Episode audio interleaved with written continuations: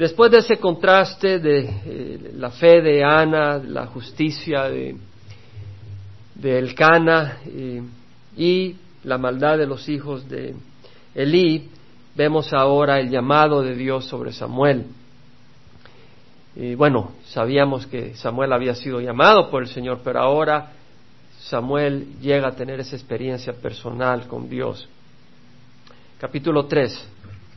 Dice que el joven Samuel servía a Jehová en presencia de Elí. Servía a Dios. Aquí nosotros servimos a Dios en presencia de unos a otros. Aquí yo estoy sirviendo a Dios, sirviéndole a ustedes. Pero venimos a servir al Señor. Venimos a la presencia del Señor. Y el joven Samuel servía a Jehová en presencia de Elí. La palabra de Jehová escaseaba en aquellos días, las visiones no eran frecuentes. ¿Qué quiere decir eso? La palabra de Dios escaseaba en aquellos días. Bueno, tenían el Pentateuco, tenían la ley de Dios, tenían la ley ceremonial.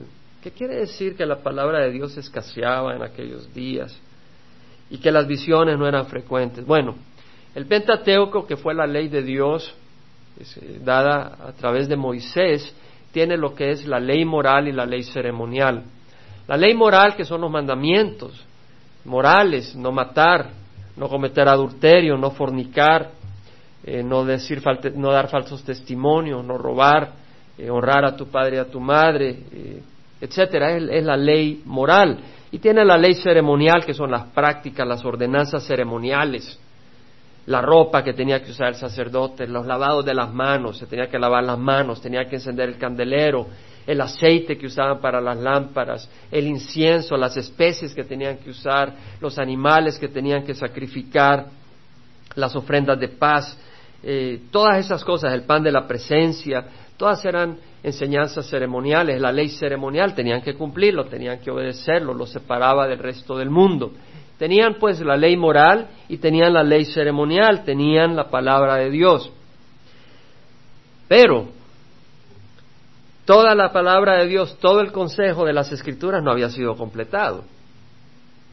O sea, tenemos la enseñanza de los profetas, tenemos la palabra de los profetas, tenemos las poesías, los salmos que David, los proverbios de Salomón que faltaban por escribirse. Teníamos el Nuevo Testamento que faltaba por escribirse. O sea, no estaba el consejo completo de las escrituras, número uno. Y número dos, aunque es decir, cada persona, cada, cada generación necesita oír la voz del Señor en forma personal. No solo que Moisés haya escuchado en forma personal la voz del Señor, tú necesitas escuchar la voz del Señor en forma personal. Y muchas personas dicen, yo hablo en nombre del Señor. Yo recuerdo cuando estaba en Guatemala y lo he compartido, eh, me dijo un señor, eh, tu carro rojo ese queda acá en la iglesia, Dios así manda, que lo deja la iglesia. Así dice el Señor. Y el Señor me había dado palabra durante el servicio, de manera que le confronté en el amor, pero en la autoridad del Señor. Y Él se hizo para atrás. Realmente el Señor me dio palabra de sabiduría y Él no estaba hablando en nombre del Señor. Y muchas personas hablan en el nombre del Señor, ¿cómo sabes? En Deuteronomio capítulo 13. Porque hay una sed, hay un, hay un deseo de escuchar la voz del Señor. Tú quieres escuchar la voz del Señor. Si alguien dice, tengo una palabra del Señor para ti, ¿cómo sabes que es la palabra del Señor?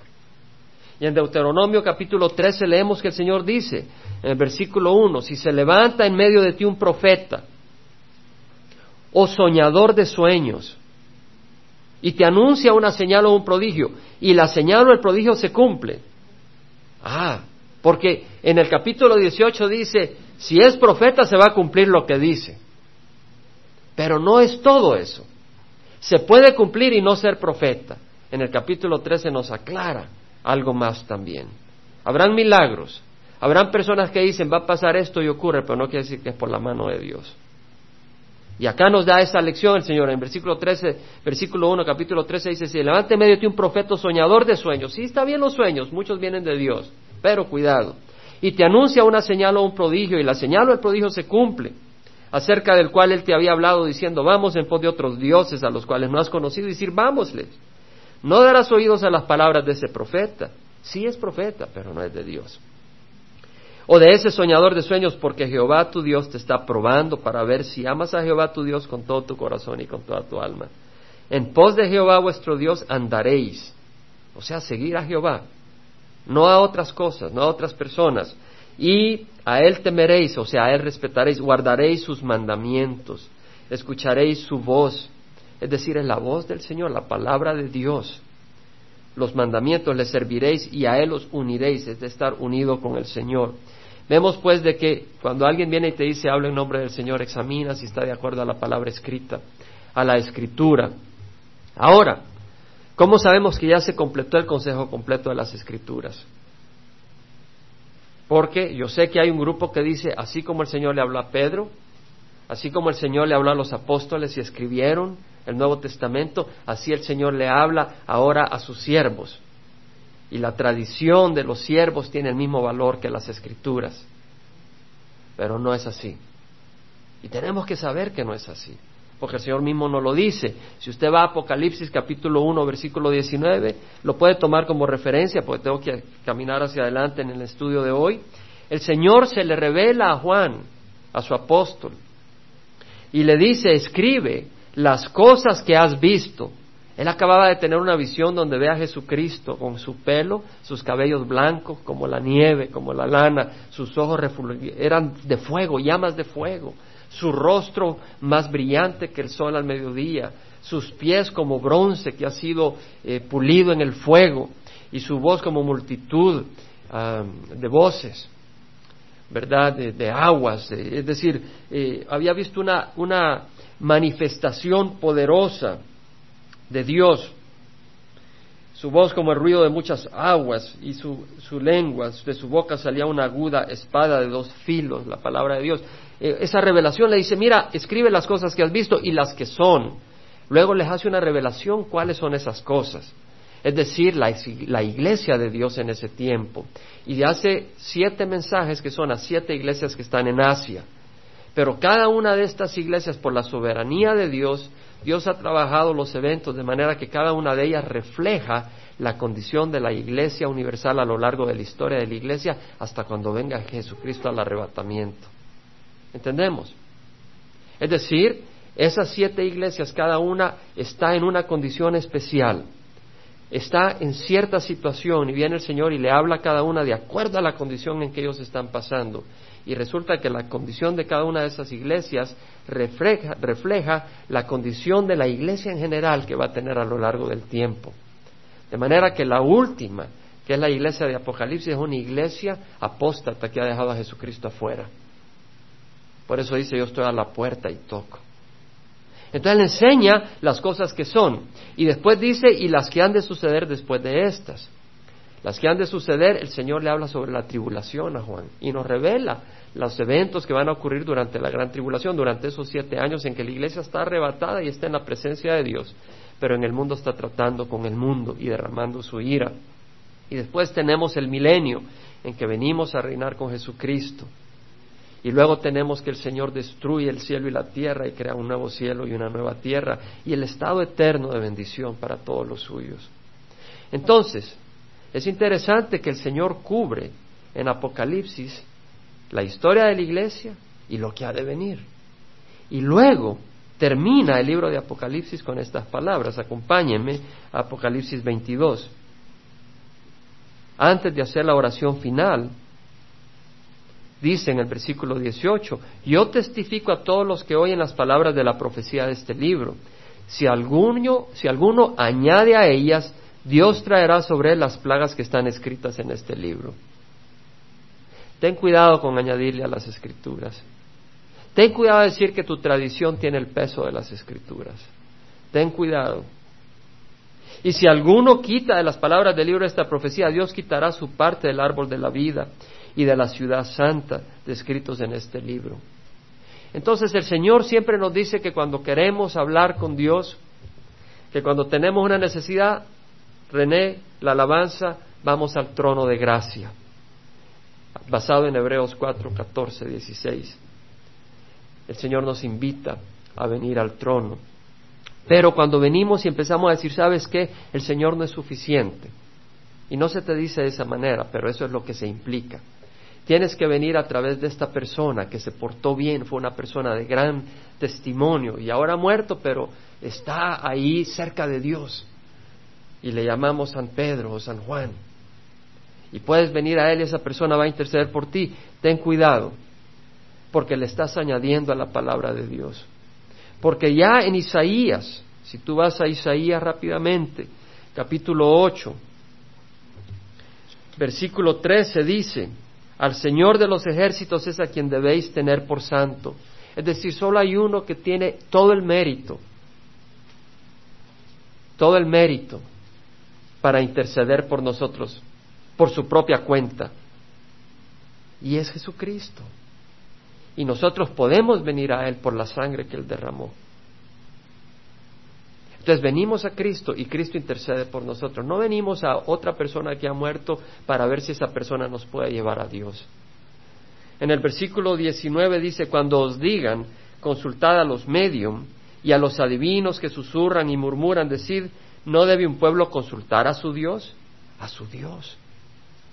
¿Acaso consultará a los muertos por los vivos? Cuidado de buscar con los muertos el consejo que debes de consultar con Dios, a la ley y al testimonio. Es decir, abraza la ley, abraza el testimonio de las escrituras. Si no hablan conforme a esta palabra es porque no hay para ellos amanecer. Son palabras duras del Señor. Entonces, si tú añades a las escrituras, ten cuidado. No le añadas, porque lo que Dios te ofrece es un juicio muy serio. Y si tú le quitas, quitará el Señor tu puesto del árbol de la vida. En las escrituras tenemos el consejo completo de la palabra del Señor de Génesis, Apocalipsis. Ahora tenemos el consejo completo, pero Dios te habla personalmente. Es decir, está acá, pero Dios te habla. Dios te habla porque ha enviado su Espíritu. Y su Espíritu nos habla. Su Espíritu nos habla. Ahorita en la alabanza el Señor me dio una manifestación de algo. Yo estaba orando por cierta situación y el Señor me lo reveló en ese momento. O sea, porque no es apropiado, no comparto. Pero una manifestación del Señor, clara y definitiva. El Espíritu está en medio de nosotros y nos habla en forma personal. Y lo hace a través de su palabra. Tal vez has escuchado eh, cuando he compartido o a través que otro siervo que dice, venid a mí los que estáis cansados y cargados, y yo os haré descansar. Y tal vez esa mañana tú decías, yo he estado cansado, yo ya no aguanto, ¿verdad? Y, y oyes esa palabra y no es accidente y el Señor te está hablando en forma personal. El Señor ha enviado su espíritu para despertarte, para entender. El Señor nos habla en forma personal. Bueno, no había en esos días muchas visiones, no, no había mucha palabra del Señor al pueblo para decirles están haciendo bien, están haciendo mal. Y aconteció un día cuando Elí, capítulo 3, versículo 2 de 1 Samuel, estaba acostado en su aposento, sus ojos habían comenzado a oscurecerse. Los ojos de Elí, de este, de, este sacerdote, el sumo sacerdote, empezaron a oscurecer sus ojos. Sabes que un día tu vida se va a empezar a apagar. Y puede ser que no sea lentamente, sino un abrir y cerrar de ojos. Un accidente y boom, te fuiste. Hay un día en que tú te vas a apagar en este mundo.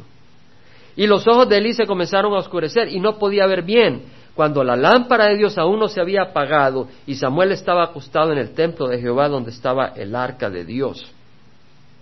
Está diciéndonos en qué momento. Era de noche, es decir, el arca estaba en el tabernáculo y había un candelabro con su, con sus eh, lamparita de aceite, aceite que quemaba, y se encendía de noche, porque en el templo del Señor siempre hay luz, no hay oscuridad. Y si tú eres el templo del Señor, el Espíritu habita en tu corazón y hay luz, no hay oscuridad. Pero si no está el Espíritu en ti, entonces hay una gran oscuridad. Pero vemos de que existía la luz del Señor, la lámpara encendida, no se había apagado, y el Señor llamó a Samuel. Y él respondió, aquí estoy. Y corrió a Elí y le dijo, aquí estoy, pues me llamaste. Pero Elí le respondió, yo no te he llamado, vuelve a acostarte. Y él fue y se acostó. Jehová volvió a llamar, Samuel. Y Samuel se levantó, fue a Elí y dijo, aquí estoy, pues me llamaste. Pero él respondió, yo no he llamado, hijo mío, vuelve a acostarte. Y Samuel no conocía aún al Señor. ni se le había revelado aún la palabra del Señor. Ya vamos a hablar qué significa esto. El Señor volvió a llamar a Samuel por tercera vez y él se levantó, fue a Elí y le dijo, aquí estoy, me llamaste. Entonces Elí comprendió que Jehová estaba llamando al muchacho. Cuando ves Señor en letras mayúsculas, cada una de las letras es Jehová. Y Elí dijo a Samuel, ve y acuéstate. Y si Él te llama, dirás, habla Señor, que tu siervo escucha. Habla Jehová, que tu siervo escucha. Si tú quieres, el Señor te llama.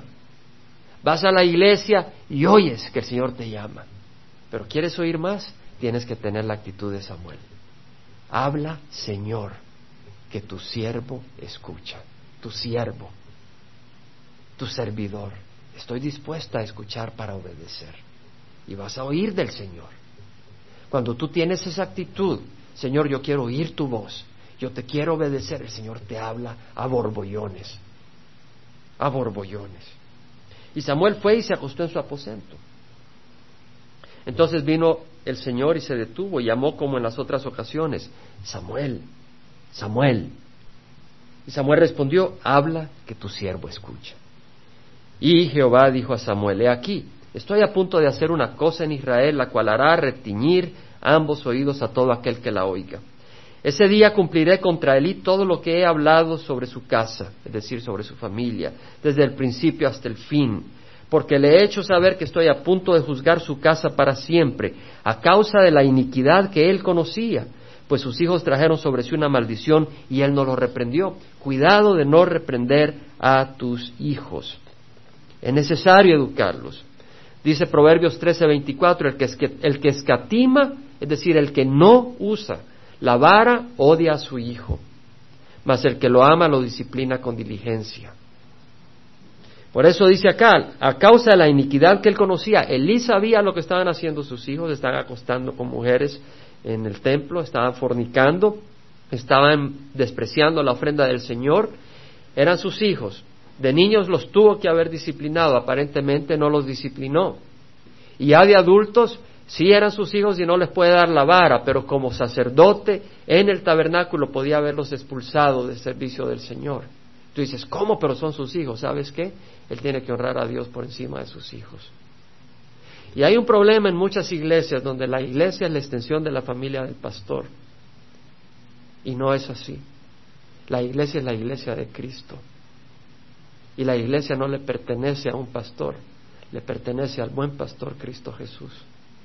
Y eso es muy importante. En muchas iglesias hay confusión porque están equivocados y tienen equivocadas las cosas. Es importante que nuestras familias participen en las iglesias, pero las leyes dentro de la iglesia están basadas en los dones que el Señor da a las distintas personas y no corresponde necesariamente con lazos naturales, sino de acuerdo a la voluntad de Dios. El que escatima la vara odia a su hijo, mas el que lo ama lo disciplina con diligencia. Corrige a tu hijo, dice Proverbios 29, 17, y te dará descanso. Si tú corriges a tu hijo cuando crezca, pues no te dará dolor de cabeza, sino que te dará descanso y alegría a tu alma. Corrige a tu hijo mientras hay esperanza, pero no desee tu alma causarle la muerte. Wow, importante, porque tú dices, bueno, este ya ya la regó y agarras un palo de hierro y casi lo malmatas. Y el Señor está hablando de una corrección cuyo propósito es paz y sanidad, no venganza, no quitarse, no desquitarse. Y a veces los latinos como que tenemos un temperamento y a los hijos tenemos que hablarles con amor, no con gritos, no como que son bestias de campo, son hijos que le pertenecen a Dios y hay que amarlos con respeto y tratarlos con respeto. Y cuando fallamos debemos de pedir perdón, pero con sabiduría también, entendiendo la posición que cada uno tiene. Debemos de hablar con gentileza y tratar con gentileza a nuestros hijos, pero también con disciplina. ¿Y quién nos da ese balance? El Señor. ¿Y quién lo tiene? Nadie, solo Cristo.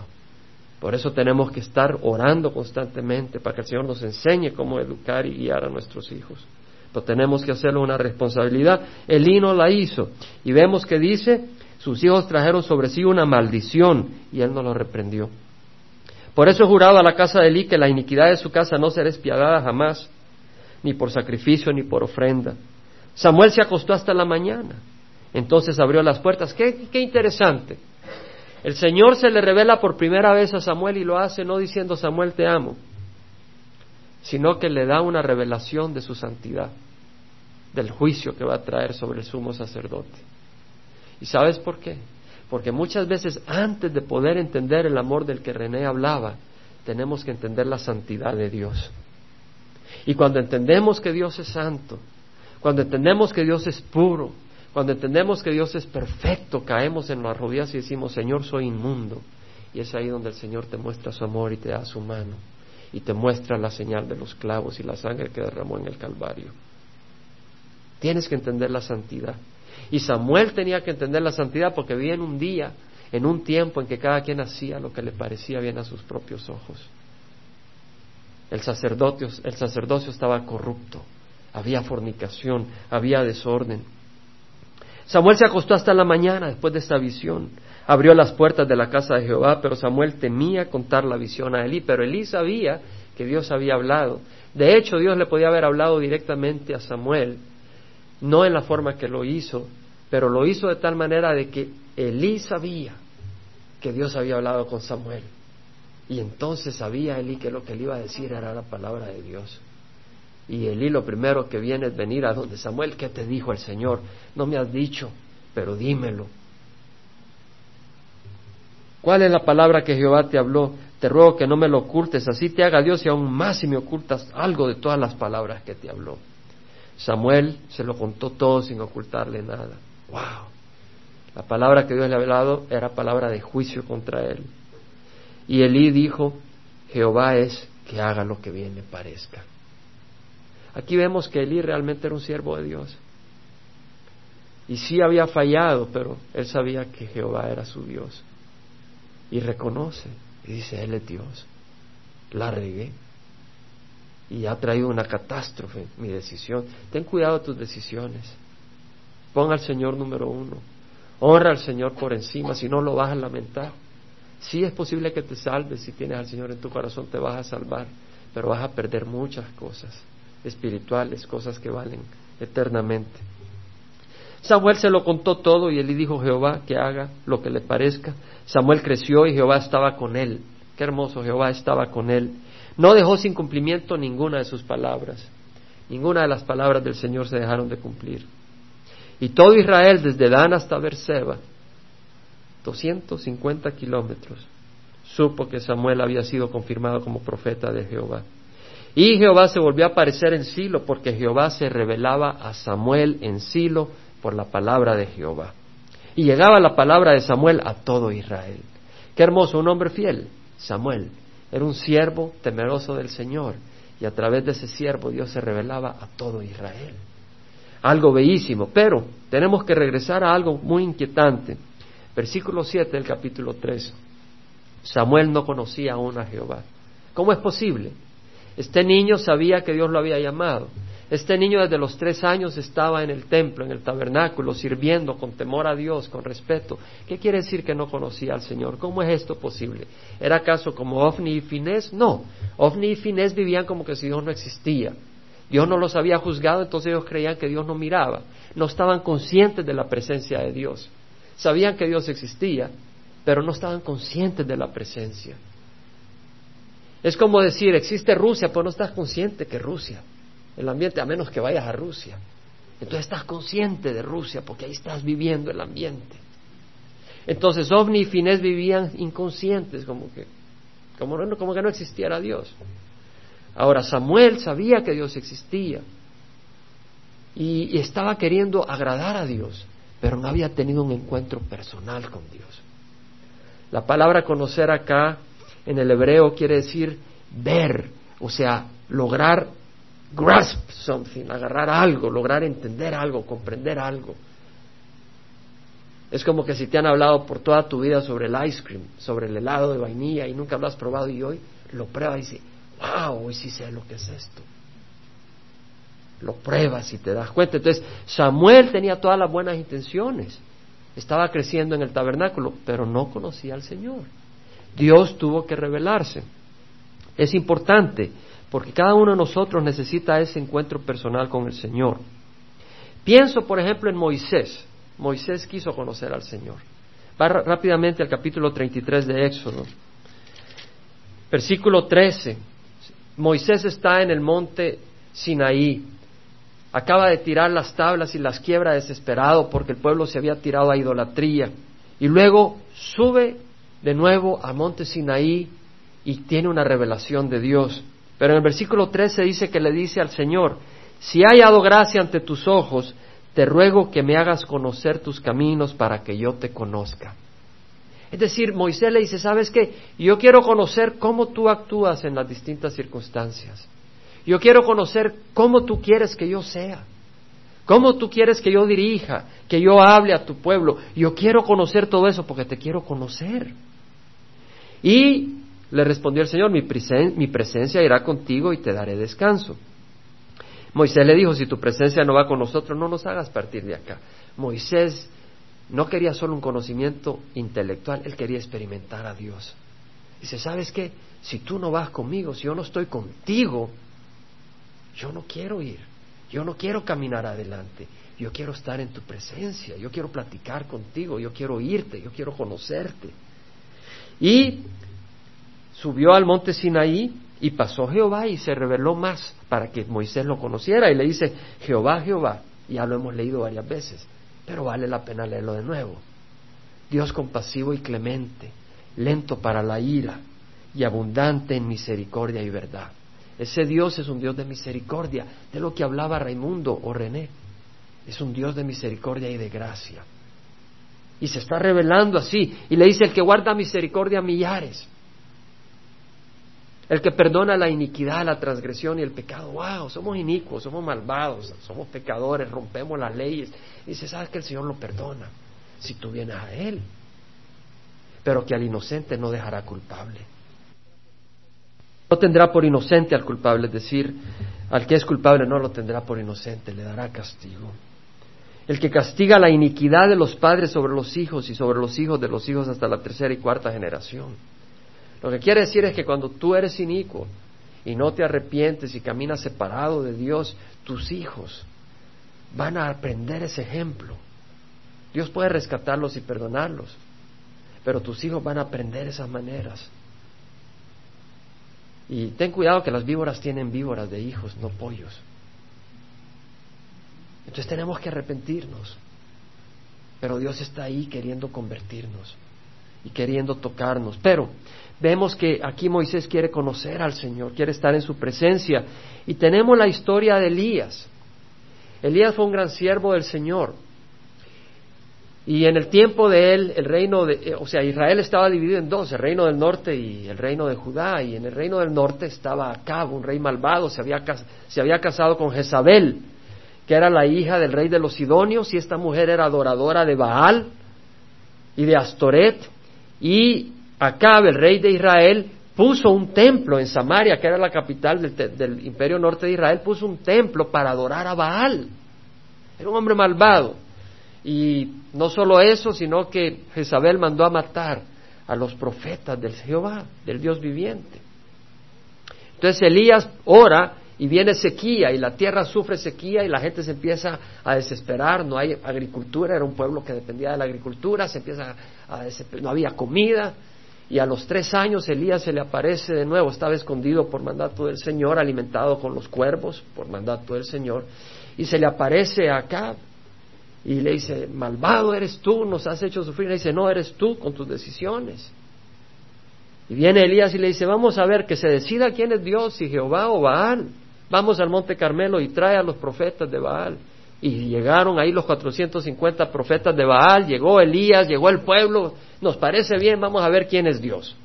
Y dijeron, pongan ustedes su sacrificio, maten su, su becerro, pónganlo sobre el altar y que los profetas clamen a su Dios y veamos si realmente Dios es vivo, el de ellos, que venga fuego del cielo y encienda la, la, ofrenda. Entonces vinieron los 450 profetas de Baal, pusieron la ofrenda ahí sobre la madera y empezaron a saltar, a gritar desde la mañana al mediodía y nada, no caía fuego del cielo.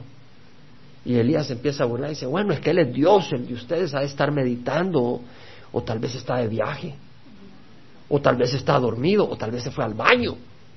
Y se burlaba Elías de ellos, y ya como a las tres de la tarde, dice, ¿sabe? Pues se empezaron a sajar con las lanzas y a, sacar sangre, y no venía fuego del cielo. Entonces viene Elías y vamos a ver, dice, tráeme la, ofrenda. Y él habían destruido el altar de Jehová en Carmelo, entonces él viene, agarra doce piedras y las pone representando Jehová, el Dios de Israel, de cada una de las tribus.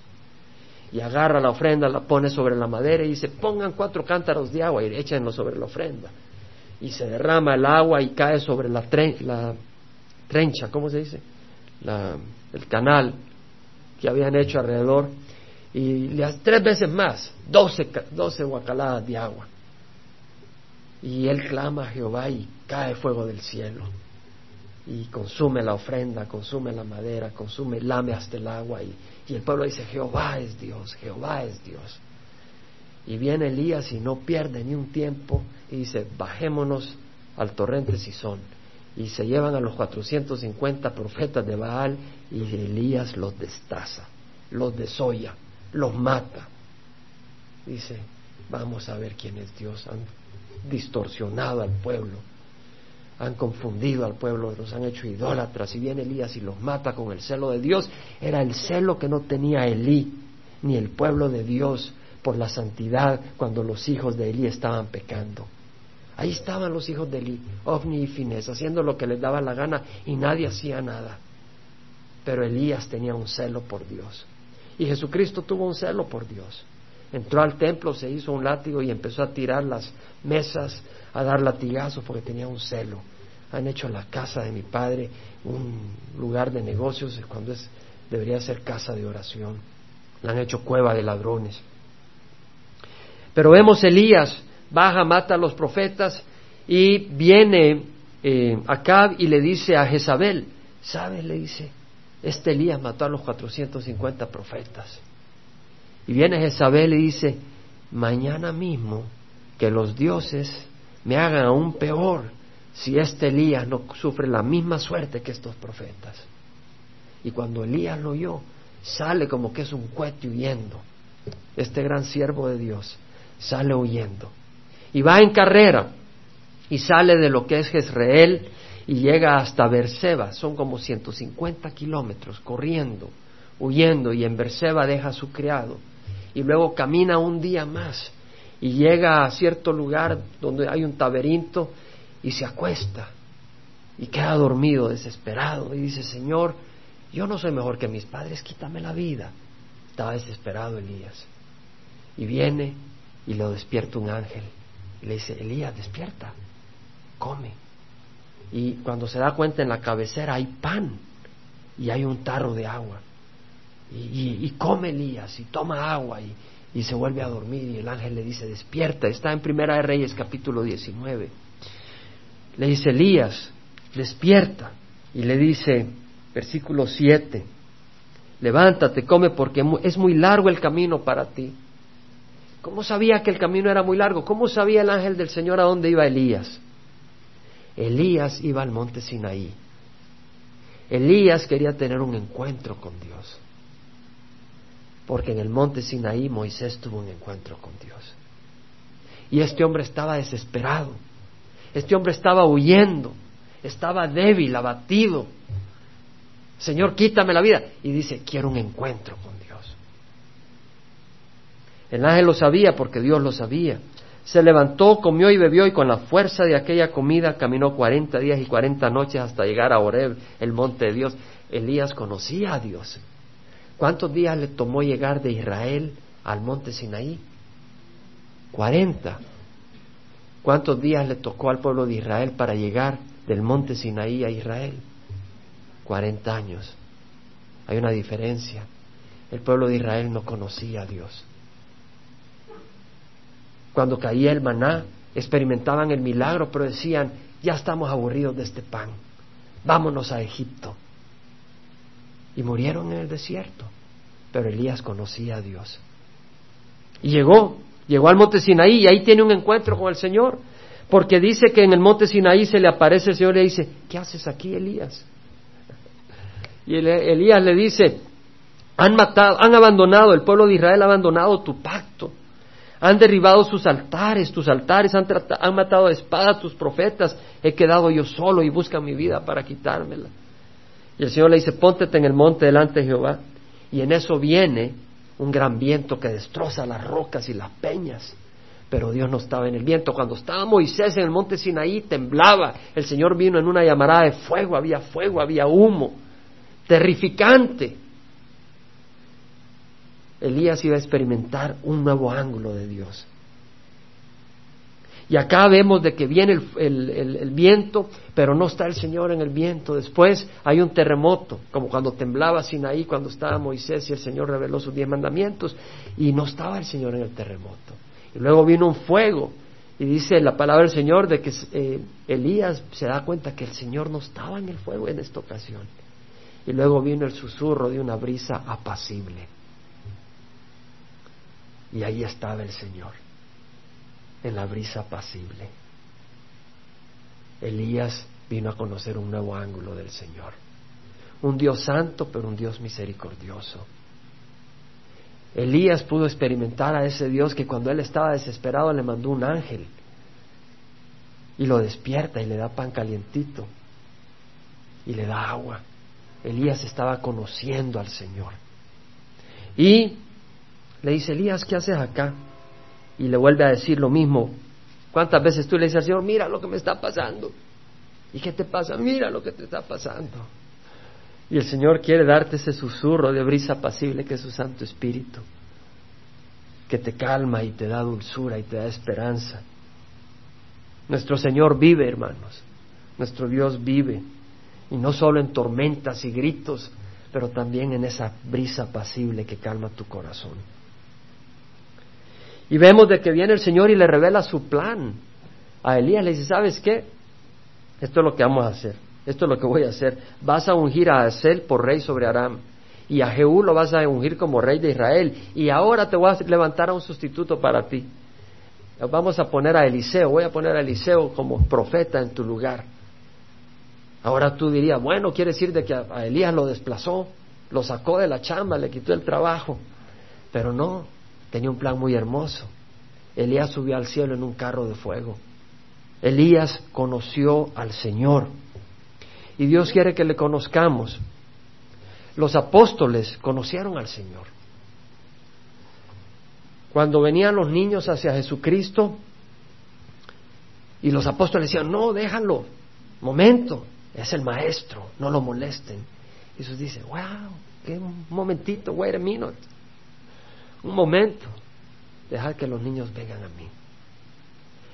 Cuando estaba la mujer adúltera, que la habían hallado en adulterio y la traen enfrente del Señor Jesús y le dice, la ley de Moisés dice que hay que apedrearla. Y viene el Señor y dice, el que esté sin pecado, que tire la primera piedra. Vemos el amor del Señor, la misericordia del Señor o sea, buscando cómo salvar a aquel que está perdido cuando Pedro va caminando sobre las aguas, cuando ve que el Señor está caminando en la gran tormenta, el Señor se les aparece, han estado toda la noche remando y el Señor va caminando sobre el mar de Galilea y le dice, Señor, si eres tú, di que yo camine hacia ti. Y el Señor le dice, ven. Y empieza a caminar y se empieza a hundir Pedro cuando ve la tormenta y el viento y dice, Señor, me hundo, sálvame. Y Jesús le da la mano y le dice, ¿por qué dudaste? Hombre de poca fe. Pero con la ternura con que Jesús lo levanta. Pedro estaba experimentando a Jesús. Muchas veces tú crees que te estás hundiendo. dice, Señor, me, hundo. Y el Señor te da la mano y te dice, ¿por qué dudaste? Mujer de poca fe. Cuando el Señor le dice a los discípulos, en la última cena, todos me van a abandonar como una oveja, eh, desperdigadas quedarán. Pedro dice, Señor, no, todos te podrán abandonar, pero yo no. El Señor le dice, esta misma noche, antes que cante el gallo dos veces, tres veces me habrás negado, Pedro. No, Señor, no va a ser así. Y a ratito Pedro lo niega y el Señor lo voltea a ver y Pedro llora. Y Pedro se da cuenta que Jesús sabe todo, número uno. Y número dos, pudo ver la mirada de ternura del Señor traicionado. Y Pedro lloró amargamente y luego recibió al primero de los apóstoles que se le apareció a Jesucristo fue a Pedro. Primero se le apareció a María Magdalena, a una mujer, pero a los discípulos, al primero de los apóstoles fue a Pedro. Esa ternura. Pedro se dio cuenta cuando llegaron al mar de Galilea y se les apareció la tercera vez y se dan cuenta que era Jesús en la madrugada. Y llega Pedro, se tira al agua y va nadando y llega a la playa y ve al Señor. ¿Qué es lo que tenía el Señor? Una fogata y un pescado. Ahí en las brasas para ellos con pan. Vas conociendo a Jesús. Yo te invito que, yo no sé, cada uno de nosotros puede decir si conoce al Señor o no. Puede estar en una iglesia cristiana sin conocer al Señor. Yo te puedo decir que conozco al Señor. Cuando recibí a Cristo en, en Watkinsville, yo llamo a ese lugar mi Betel. Cuando experimentas al Señor, tú sabes que conoces al Señor. Yo te invito que nos paremos. Y si no conoces al Señor, le pidas que se revele a ti. Pablo buscó a conocer a Jesús. Te voy a invitar a que, que experimentes a Jesús. Pablo quería conocer tanto a Jesús que dice, todo lo que para mí era ganancia, lo he estimado como pérdida por amor de Cristo. Y aún más yo estimo como pérdida todas las cosas en vista del incomparable valor de conocer a Cristo Jesús mi Señor, porque lo he perdido todo y lo considero como basura a fin de ganar a Cristo. Pablo quería conocer a Jesús, experimentar a Jesús. Y Pablo quería que nosotros conociéramos y experimentáramos el amor de Jesús. En Efesios 3 dice, por esto doblo mis rodillas ante el Padre nuestro Señor Jesucristo, de quien recibe nombre toda familia en el cielo y en la tierra, que os conceda, conforme a las riquezas de su gloria, ser fortalecidos con poder por su Espíritu en el hombre interior, de manera que Cristo more en vuestros corazones por la fe, y que arraigados y cementados en amor, seáis capaces de comprender, de conocer con todos los santos cuál es la anchura, la longitud, la altura y la profundidad, y de conocer el amor de Cristo, que sobrepasa el conocimiento. Yo le ruego al Señor que cada uno de nosotros pueda conocer el amor de Cristo, la anchura, la longitud, la altura y la profundidad. Cierra los ojos, habla con Jesús. Dile al Señor, te quiero conocer. Si tu presencia no va conmigo, no quiero salir de esta iglesia ahorita. No quiero salir de este lugar. Quiero experimentar, quiero conocer tu amor. Tal vez como Elías has conocido la ley, pero no habías conocido el susurro de una brisa pasible. No habías experimentado el bálsamo de Gilead. Pídele al Señor que entre como Señor de tu vida. Y Señor, entra en mi corazón. Perdona mis pecados. Y hoy recibo a Jesús como mi Señor y mi Salvador.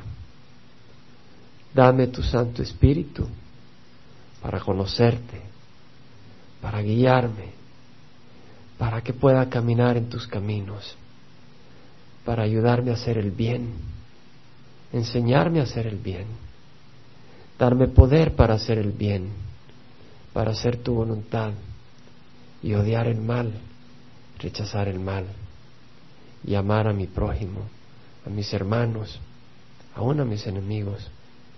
Ayúdame, Señor. Y te doy gracias, Padre mío, en nombre de Jesucristo. Amén.